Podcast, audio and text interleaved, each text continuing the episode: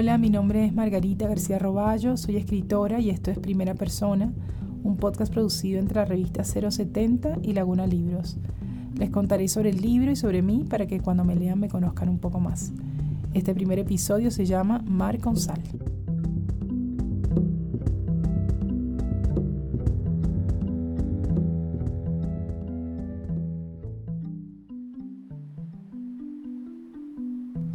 El primer recuerdo es molesto, el escosor de la sal en las heridas de la infancia.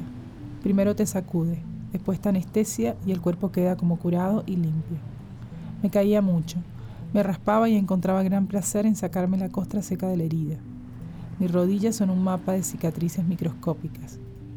Entonces había una casa pequeña, paredes de madera húmeda, techo de chapa y piso de arena. Íbamos los domingos. Los caseros sacaban las hamacas, un balde de ostras frescas lo mismo que comían los cerdos por esa época y cocinaban pescado.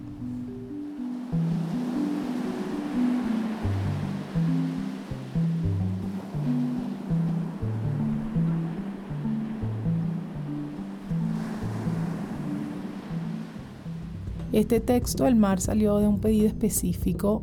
Me pedían escribir sobre territorio. Me parecía un tema como muy ambiguo y muy inabarcable. ¿Territorio de qué? No sabía.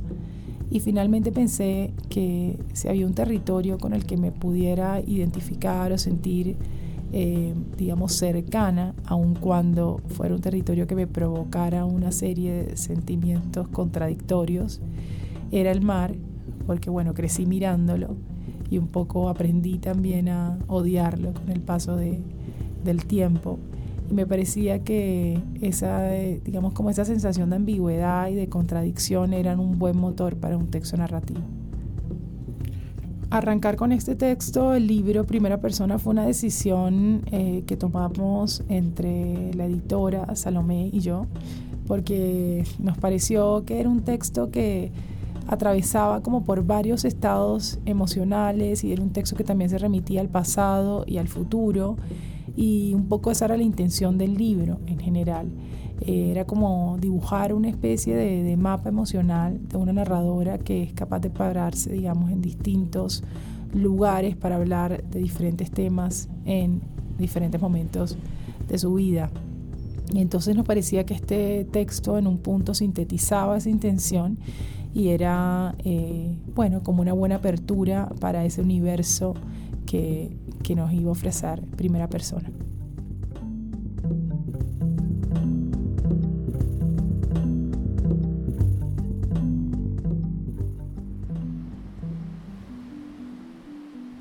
Los adultos se echaban a dormir y a los niños nos mandaban al mar. Jugábamos a pasar largos ratos bajo el agua con los ojos abiertos, irritados y curiosos. Peces de colores, corales, aguamalas, algas verdes atravesadas por puñales de luz que caían implacables desde la superficie. Era el cine 3D que todavía no existía. Nunca aprendí a nadar, pero siempre tuve la sensación de que jamás me ahogaría. Hubo un tiempo, el primero de todos, en que el mar era un territorio próximo, familiar y rutinario. Sacarse la ropa y los zapatos, caminar dos, tres metros y zambullirse. No había mucho más que hacer. Eran jornadas propicias para el pensamiento ocioso y cíclico, flotar de cara al cielo, dejarse arrastrar por la corriente hasta algún lugar lejano. Medio millón de gacelas Thompson migraban a Kenia dos veces al año. Sabía esas cosas, o me las inventaba. Después vino el hastío, semana tras semana, otra vez el mar. Qué raro que un charco de agua infinita provoque pasmos de poesía. Al próximo poeta que proponga un verso sobre el mar, córtenle los dedos de un tajo y que escriba con sangre.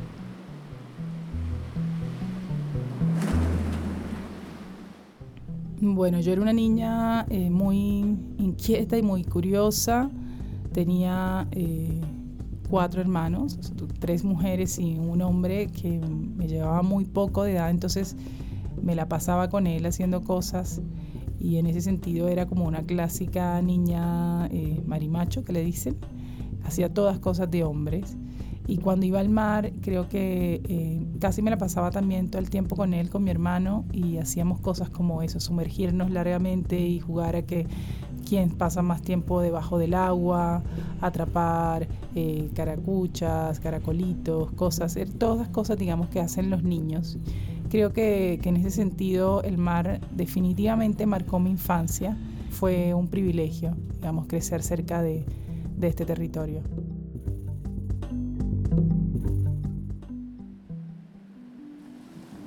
Exigí una hamaca para mí. Anda al mar, dijo mi madre. No, ¿por qué? Y ahí lo dije por primera vez. Cuestión completamente accesoria en la génesis de una fobia. Odio el mar. Mi madre también lo odiaba, pero tenía razones ciertas. Tiempo después me enteré de que su novio de la adolescencia había muerto ahogado. Él la tomó de la mano. Vamos a nadar, pero es tarde, dale. La ola violenta se lo sacó de la mano en cuestión de segundos.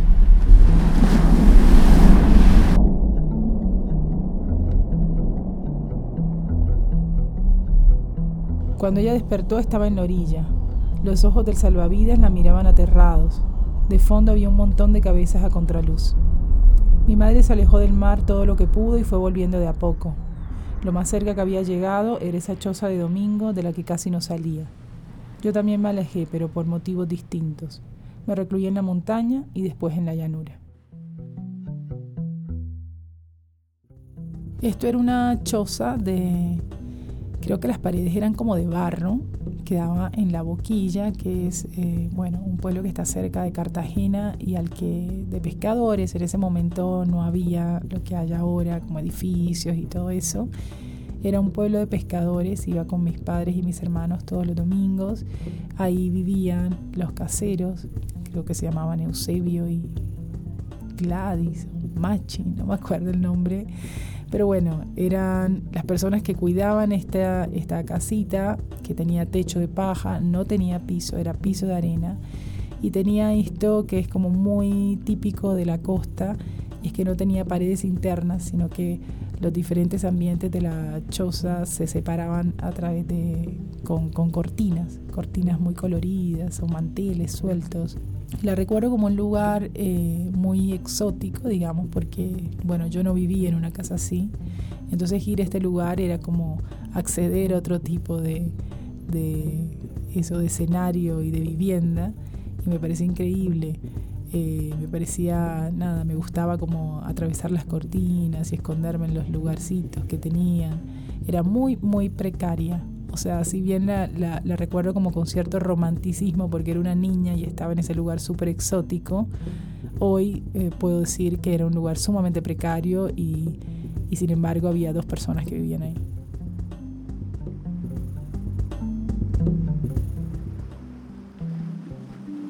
En unas vacaciones fui de visita. La choza se había agrandado, al igual que la familia. Fuimos todos, salvo mi madre, a zambullirnos. El mar estaba ahí, quieto y sugerente, y mientras lo miraba desde afuera pensé que había pocos espacios que conociera más. Me pertenece, pensé, le pertenezco. Tomé a un sobrino de la mano para mostrarle lo que había debajo del agua, esta vez con antiparras, y apenas entramos un agua mala se me pegó en la pierna. Se sintió como una tenaza. La cura era orina caliente. No sé quién la produjo, pero ahí estaba, en una botella plástica de Sprite cortada al medio derramándose sobre mi pierna, mientras el sol y el dolor me nublaban la vista. De ese día me quedó una colección de ojos familiares que me miraba sufrir, la imagen de mi madre escondida en su choza y la ganas de que el mar se hiciera recuerdo lejano.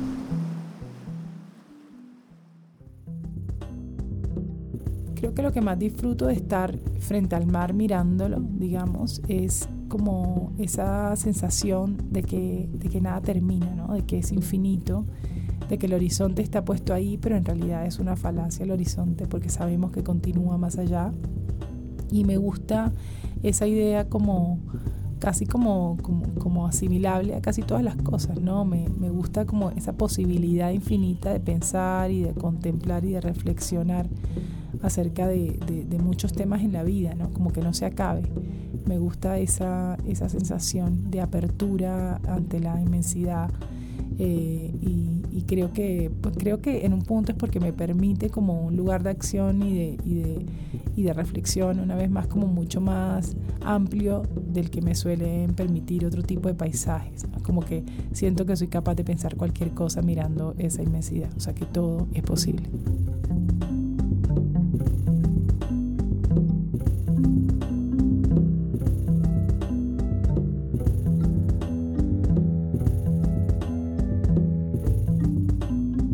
Primera Persona es un podcast de 070 Podcast en colaboración con Acorde FD y Laguna Libros.